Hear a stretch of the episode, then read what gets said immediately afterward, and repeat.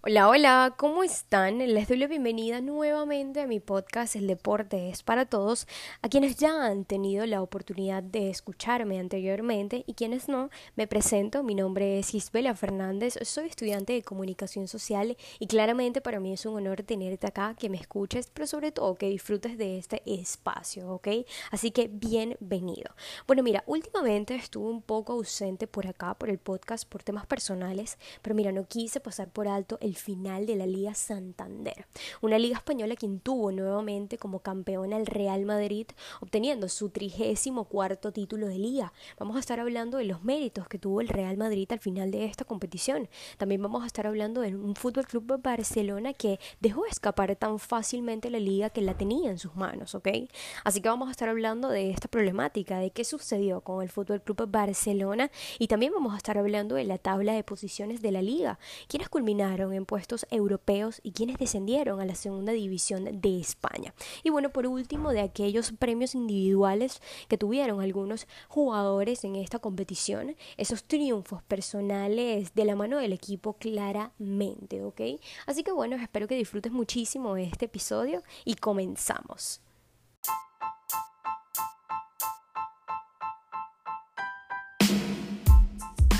¿Eres de esas personas que les encanta ver un partido pero no estás actualizado con todas las noticias deportivas al día?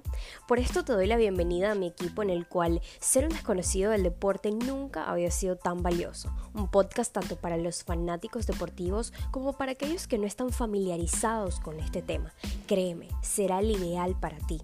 Te llevarás conocimientos extraordinarios en pocos minutos donde abarcarán dudas, recomendaciones, noticias, historia y hasta la las tendencias actuales del mundo deportivo. Soy Isbelia Fernández, estudiante de comunicación social, una total apasionada del mundo deportivo y visionaria, construyendo su propio sueño. Y ojo, esto es El Deporte es para Todos, donde aprenderás a vivir la diversidad del deporte. Acompáñame. Ahora sí podemos entrar en contexto con respecto a este quinto episodio del podcast, ¿ok? Y es por esto que comenzaremos hablando de la tabla de posiciones de la Liga Española. Una liga que fue igual de irregular que las demás ligas europeas por temas lógicos, por temas de la pandemia mundial que vivimos eh, eh, actualmente, ¿ok? Ya que sabemos que el fútbol no se quedó atrás, el fútbol tuvo que afrontar de la misma manera muchísimas medidas preventivas. Pero mira, opino que la liga hizo un buen trabajo en frente a estos tiempos y supo superar estas adversidades de una manera positiva en unos tiempos que, como te digo, fueron muy irregulares y difíciles para el fútbol en general, porque presenciábamos un fútbol diferente, sin público, que creo que fue lo que más nos impactó a todos de una u otra manera y con reglas nunca antes vistas. Pero mira, yo creo que valió la pena por el simple hecho de que nos volvieron la felicidad y el entretenimiento entretenimiento en nuestros hogares, en unos tiempos que lo requeríamos enormemente, ¿ok? Así que bueno, estaremos hablando de esta tabla de posiciones, de aquellos equipos que fueron muy relevantes en esta misma y sobre todo de aquellos que no tuvieron tanto éxito, ¿ok? A ver en qué posición culminó cada uno de estos al final, sin el descanso habitual que estos equipos suelen tener, ya que como saben, esta liga tuvo que definirse en un tiempo limitado, ¿ok? Así que bueno, para comenzar, vamos a comenzar hablando del Real Madrid, del campeón de esta liga, ¿ok? Quien recuperó la punta de la tabla una vez más de la mano de Zinedine Zidane. Increíble lo de este señor, es literalmente para sacarse el sombrero, para quitarse el sombrero, por el simple hecho de cómo recuperó el potencial de los jugadores, de cómo obtuvo esta segunda liga española. De verdad que mi parecer es quien se lleva el mérito final y el mérito mayor de este equipo por la manera en cómo motiva a los jugadores, por la manera en cómo le transmite esa confianza, esa inteligencia y sobre todo esa lucha por el título y esa lucha por cada partido. Es increíble cómo para el Madrid cada partido era una final y era lo que demostraban. Demostraban ese compañerismo en la cancha, demostraban esas ganas de ir por el juego, de ir por la victoria, ¿ok? Y es increíble cómo Zidane puede potenciar hasta las estrellas. Porque mira, Benzema y Ramos era increíble cómo ofrecieron su liderazgo total en el equipo. Benzema, eh, una vez más, demostrándonos, demostrándonos ese, ese fútbol increíble y sobre sobre todo por ser tan decisivo en este trayecto final del Madrid, con unas jugadas tan decisivas, con goles decisivos. De verdad que increíble lo de este señor, un recital de fútbol total y Ramos una vez más ofreciendo su rol de capitán. También increíble lo de este mismo, ¿ok? Pero bueno, más adelante estaremos hablando de este tema a profundidad, como te lo comenté en el inicio de este capítulo. Pero sí hay que recalcar que el Madrid fue el merecido campeón de esta liga, siendo el equipo menos goleado, ¿ok? Con 25 tantos, teniendo a su arquero Courtois súper relevante también en este equipo, con sus paradas tan decisivas también en el equipo. Y bueno, eh, se llevaron 87 puntos de esta liga española y el triunfo claramente merecido, ¿ok? Indiscutible, en realidad.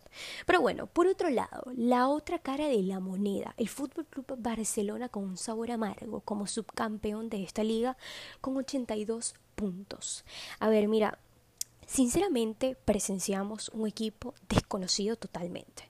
Mira, sin una idea clara de juego, yo creo que esto fue de la mano de no tener un entrenador inspirador, un entrenador que pudiese transmitirle a los jugadores esa identidad propia y esa identidad que quería tener en el equipo como tal, ¿ok? Yo creo que esto, a ver, eh, fue el problema que sucedió con el Barcelona en ese trayecto final, pero mira, el problema mayor fue cómo dejaron ir estos nueve puntos, estos nueve puntos que perdieron en la liga, una liga que, que comenzaba en este trayecto final eh, con dos puntos de ventaja sobre el Real Madrid. De verdad que es increíble cómo la dejaron ir por tenerla simplemente en las manos y la manera en cómo la dejaron ir. Mira, los jugadores no reaccionaban, no tenían instrucciones del, jugador, del, entrenador. Mira, yo creo que esto perjudicó muchísimo, pero muchísimo al equipo.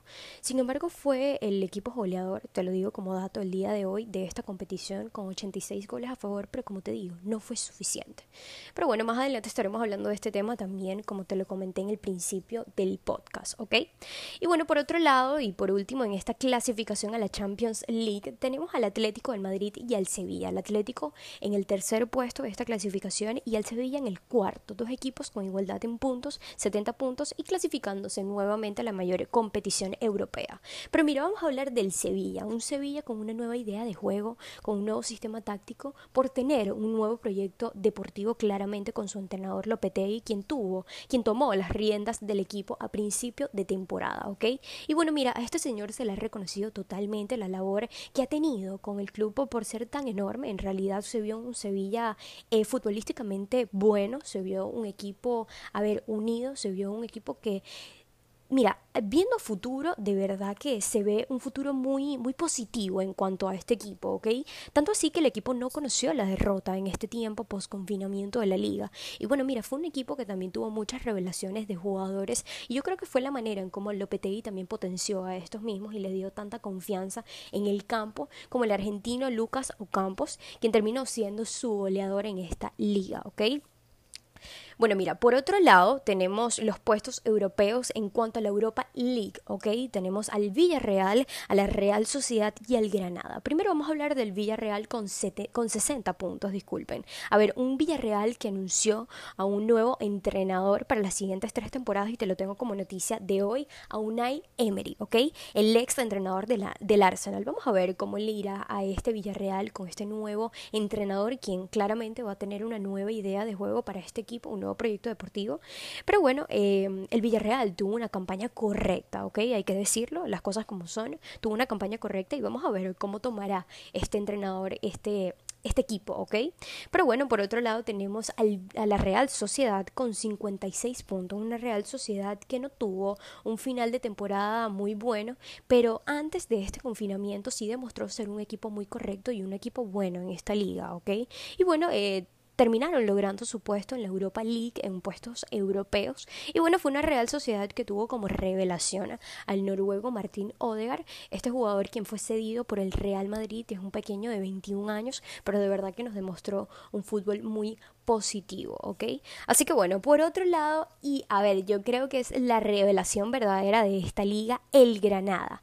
Un equipo que llegó totalmente lejos y, te lo digo que es impresionante por cómo llegaron a esta liga. Llegaban de la segunda división española. ¿Y cómo obtuvieron este, este puesto en esta liga, en puestos europeos? Fue increíble. Mira, lucharon hasta el final por este puesto y estoy 100% segura que lucharán en la clasificación en la Europa League, ya que como saben se quedaron con el puesto previo a la, Europa, a la, a la clasificación para la Europa League, pero estoy segura que lucharán por esta misma. Mire, y lo más orgulloso de este equipo es el tener a dos venezolanos en este plantel, como lo son Yángel Herrera y Darwin Machís. Un Darwin Machís quien realizó el gol, quien marcó el gol en el último partido contra el Real Madrid y de verdad increíble lo de estos dos futbolistas y un orgullo total. Así que bueno, para terminar con estos puestos europeos, ahora vamos a comenzar y hablar sobre los descensos a la segunda división de esta liga. A ver, un Leganés con un sabor amargo con 36 puntos por el simple hecho de cómo lucharon hasta el final. Un equipo que sinceramente demostró luchar hasta su último encuentro, tanto así que contra el Real Madrid, el último encuentro que disputó este equipo en primera división, lo luchó hasta el final, obtuvo un empate y solamente si no hubiese sido por un solo gol hubiesen permanecido en primera. Pero mira, es un deporte y es una competición en donde tú tienes que tener la regularidad en 38 jornadas, ¿ok? No en el partido final. Así que bueno, em, tristemente desciendan a la segunda división, pero bueno, eh, estoy segura que volverán más eh, temprano que, tarde, ¿ok? Pero bueno, eh, por otro lado tenemos al Mallorca, un Mallorca con 33 puntos, quienes vuelven a la segunda división. Lamentable lo de este equipo, pero mira, por último, y yo creo que fue la gran decepción de esta liga al español. Un español que 26 años después desciende nuevamente a la segunda división con 25 puntos. Mira, muy malo lo de este equipo. Perdieron 8 partidos en este trayecto final, empataron 2 y ganaron un solo partido. Es que mira, tuvieron muy mala gestión con respecto a la plantilla, con respecto a las direcciones técnicas. Tanto así que el, español destituyó del cargo de director, eh, de director técnico a tres entrenadores. Abelardo Fernández, David Gallegos Gallego y Pablo Machín. Mira, es que cómo el, español iba a conseguir unos resultados positivos si estaba destituyendo tan seguidamente a estos, a estos entrenadores. Es que mira, nunca iba a conseguir una buena planificación en el equipo. Y bueno, em, lamentablemente el español desciende a la segunda división. Pero bueno, veremos qué sucederá con estos equipos en esta segunda división de España.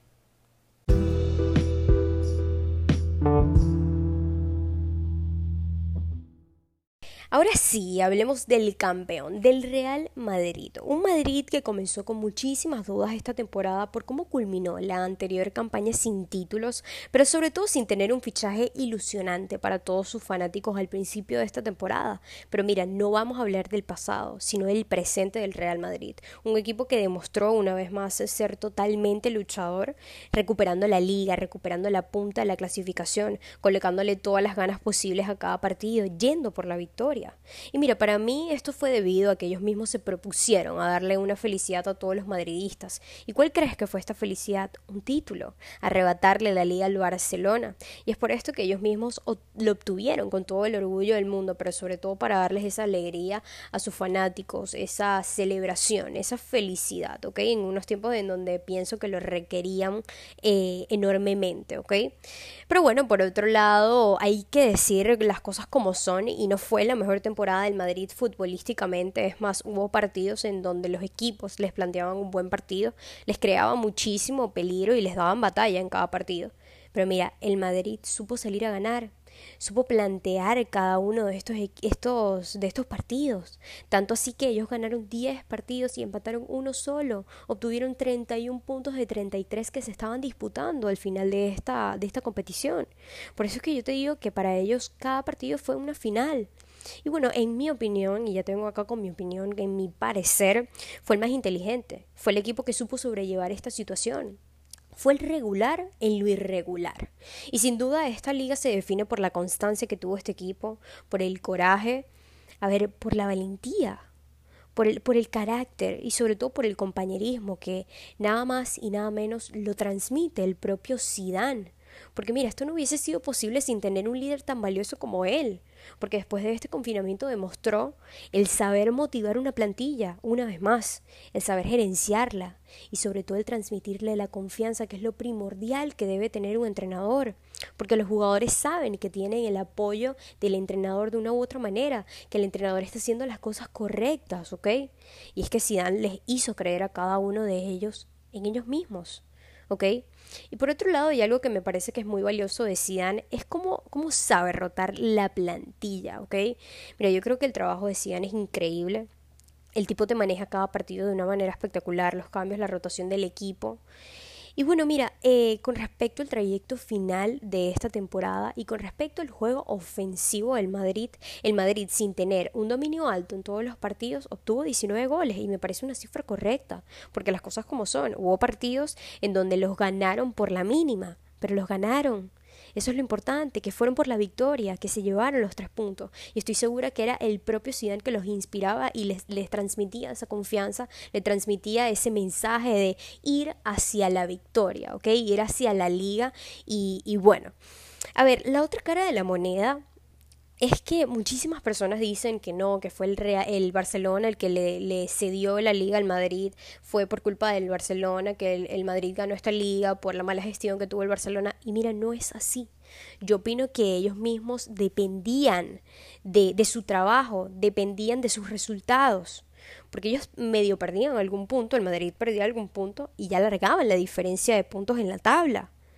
Entonces aquí lo clave fue cómo Zidane recuperó el potencial de varios jugadores, de como te dije en el principio, que venían de una campaña en donde no tuvieron ningún, ningún título. Y eso, a ver, eso les afecta psicológicamente a los jugadores, mentalmente. Y Zidane supo, supo potenciar a estos jugadores físicamente, mentalmente, y, a ver, dándole minutos a jóvenes como Vinicius, como Fede Valverde, transmitiéndoles la confianza. Y mira, como dato te tengo, y tú sabes que a mí me encanta darles datos, que 21 jugadores de la plantilla, 21 jugadores participaron en los 70 goles del, del Madrid en esta, en esta campaña, en estas 38 jornadas de la Liga Española. Es por esto que te digo que el liderazgo de Zidane es indiscutible, es indiscutible. Y otro dato que te tengo es que Zidane consigue un título cada 19 partidos. Es que es una bestia, es una bestia. Y, por eso es que yo digo que el Madrid se ve tan ilusionado y tan feliz por el entrenador tan estrella que tiene, que siente el amor por el club definitivamente. Algo que tristemente el Barcelona no tiene. Pero bueno, no te voy a hablar ahorita del Barcelona, más adelante estaremos hablando de este tema. Así que, bueno, ahora vamos a hablar de esos pilares fundamentales que para mí tuvo el Madrid este año en cuanto al campo, ¿ok? Te tengo dos, Karim Benzema y Sergio Ramos, los dos con un liderazgo total Karim Benzema siendo clave en los últimos partidos de este equipo, demostrando esa magia en el campo increíble, de verdad que este señor dio un recital de, de, fútbol, ¿ok? En todos los sentidos, apoyaba al equipo en todos los sentidos y hizo todo bien, todo bien, tanto así que él peleó hasta el pichichi de, de esta competición contra Messi y de verdad que la calidad de este señor influyó, como te digo, mucho en este triunfo, sobre todo por cómo, a ver, por cómo interpretar cada partido y por cómo ayudó al equipo en general para ir hacia la victoria, ¿ok? Sobre todo en cuanto a gol.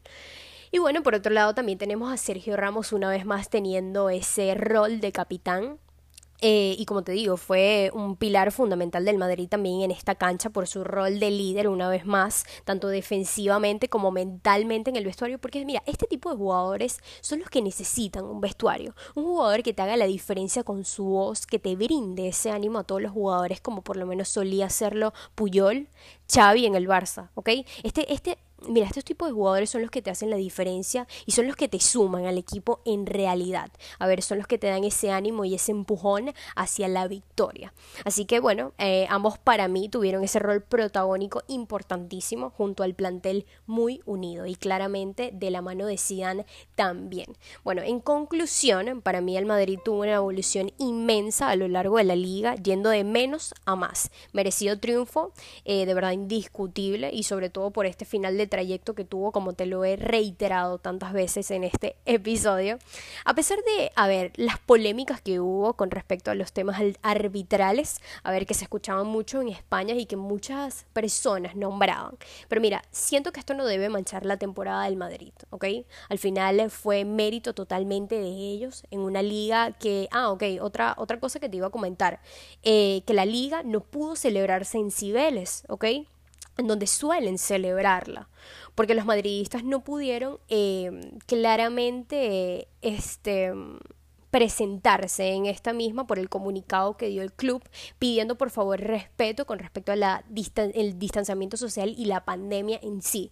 Y mira, los jugadores, eh, los jugadores y sobre todo los madridistas fueron muy conscientes con este tema y de verdad eh, tuvieron la responsabilidad de no asistir hacia Cibeles. Así que mira, yo creo que fue un mérito total del Real Madrid y bueno, aquí te tengo mi opinión. Una, una cosita que les voy a decir es que este, este episodio me lo pidieron muchísimo, muchísimo. Querían saber mi opinión con respecto al, al Real Madrid y este tema del campeonato de la liga. Y bueno, espero que les haya gustado mi opinión.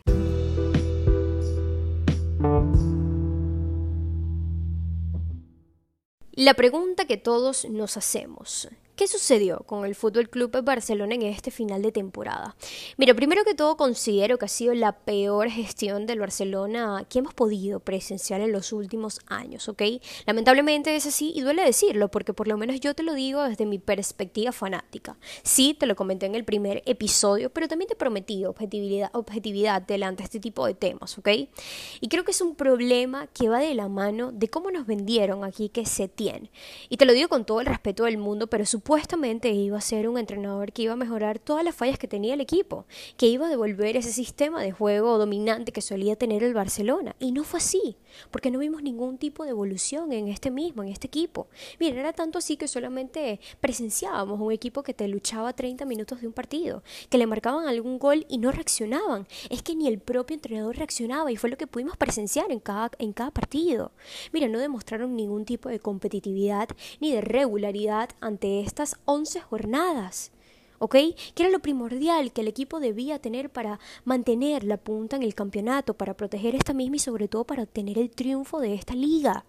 Ok, perfecto, el equipo mantenía la posesión del balón, perfecto, pero le hacía falta el gol la rapidez enfrente a la finalización de las jugadas. Mira, un jugador que hiciera la diferencia, que apostara por una, una, jugada colectiva o una jugada individual, pero que buscara ese gol decisivo. No se vio.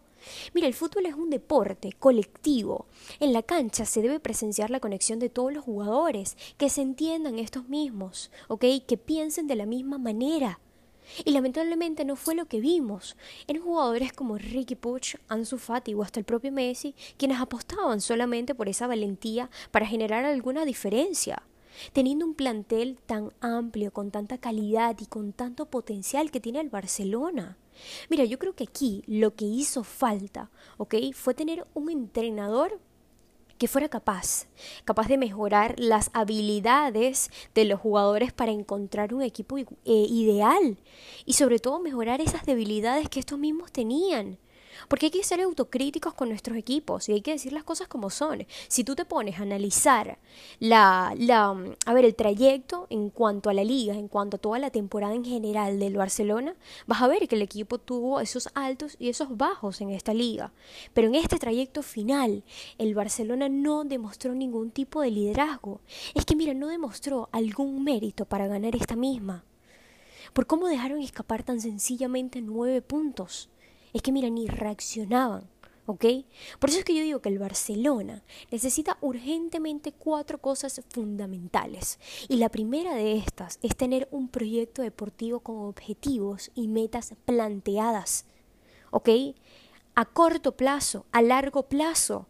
Un entrenador que, como te digo, tenga sus ideas claras, con alma de ganador, que quiera hacer la diferencia como entrenador con este equipo, que conecte con los jugadores, que tenga la personalidad, sobre todo la perseverancia y, como te digo, buena comunicación ante los jugadores. Para que, mira, el mensaje sea claro y los jugadores lo puedan tomar claramente.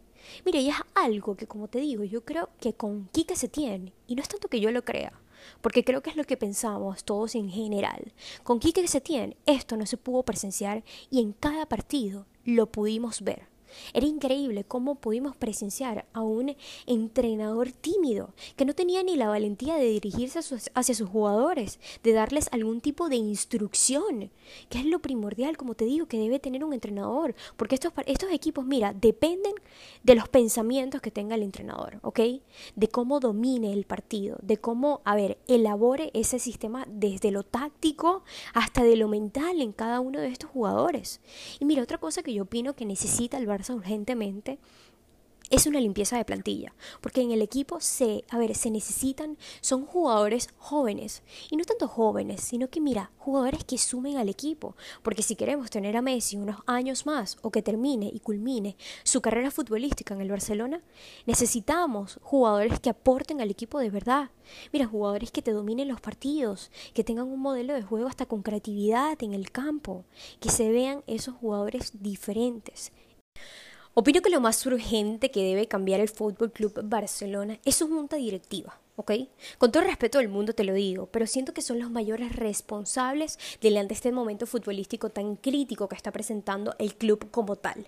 Mira, por su mala gestión, por sus malos acuerdos referentes a, fichajes, y mira, se pudo ver reflejado en el fichaje de, de Pjanic, dejando ir un Arthur que era tan valioso para el equipo, que en un futuro le podía aportar tanto al equipo y tanta felicidad en sí, sobre todo por su juego, por su juego diferente, por tanto potencial que tiene el brasileño. Y es increíble cómo pareciera que a esta junta directiva le prestara más atención a los aspectos económicos que a lo que verdaderamente le debe prestar atención, que son los aspectos futbolísticos del club. ¿Ok? Yo de verdad espero que se consiga alguna solución en cuanto antes a este problema, porque sinceramente está eh, afectando a profundidad al equipo como tal. ¿Ok? Y mira, lamentablemente el Barcelona ya no tiene tipos como Puyol, como Xavi, que tenían esa voz enfrente al equipo, que te podían tener ese carácter tan competitivo y sobre todo tan fuerte para animarte en momentos críticos. Yo creo que este tipo de jugadores son aquellos jugadores que todos los, eh, todos los equipos deben tener y el Barcelona ya no cuenta con este tipo de jugadores y creo que eso también ha influido en una manera u otra, ¿ok? Pero bueno, entrando en contexto nuevamente con este último tramo que tuvo el Barcelona en esta liga española, el equipo empató tres partidos, perdió uno en en casa en contra de los Asuna y ganó 7 partidos. Culminaron esta temporada, como te digo, siendo el equipo goleador con 86 goles y con sus revelaciones, Ricky Puig y un Ansu Fati que creo que son la ilusión del momento y de un futuro en este equipo catalán, ¿ok? Y bueno, un Messi 100% asistidor, una vez más, increíble lo de este señor, y un Messi que alzó su voz como capitán, ¿ok? Y comentó en el, en el partido que perdieron contra los Asuna, comentó que había que ser autocrítica en el equipo. Y yo creo que sí, se, sí hubo esa autocrítica, porque visto esto, el partido siguiente el equipo ganó 5-0 en contra el Alavés, ¿ok? Así culminaron la Liga Santander. Pero bueno, eh, confío en este equipo, confío que las cosas mejorarán y sobre todo vamos a ver qué deparará el destino en cuanto al Barcelona, en cuanto a los fichajes si finalmente llegará Lautaro Martínez como recambio de Suárez para reforzar esta posición que verdaderamente hace falta. A ver si llegará un Neymar que estoy segura que inspiraría a Messi sin duda.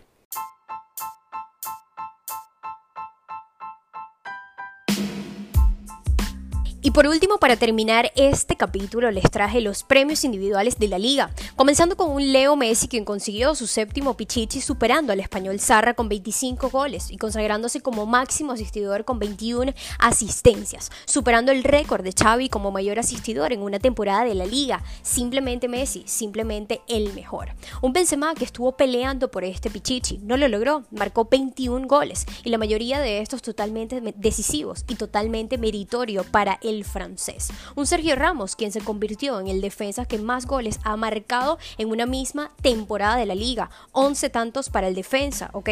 Y un Courtois, otro pilar fundamental del Real Madrid con sus paradones y ganando el trofeo Zamora de esta temporada. Nombrado como el mejor portero de esta competición.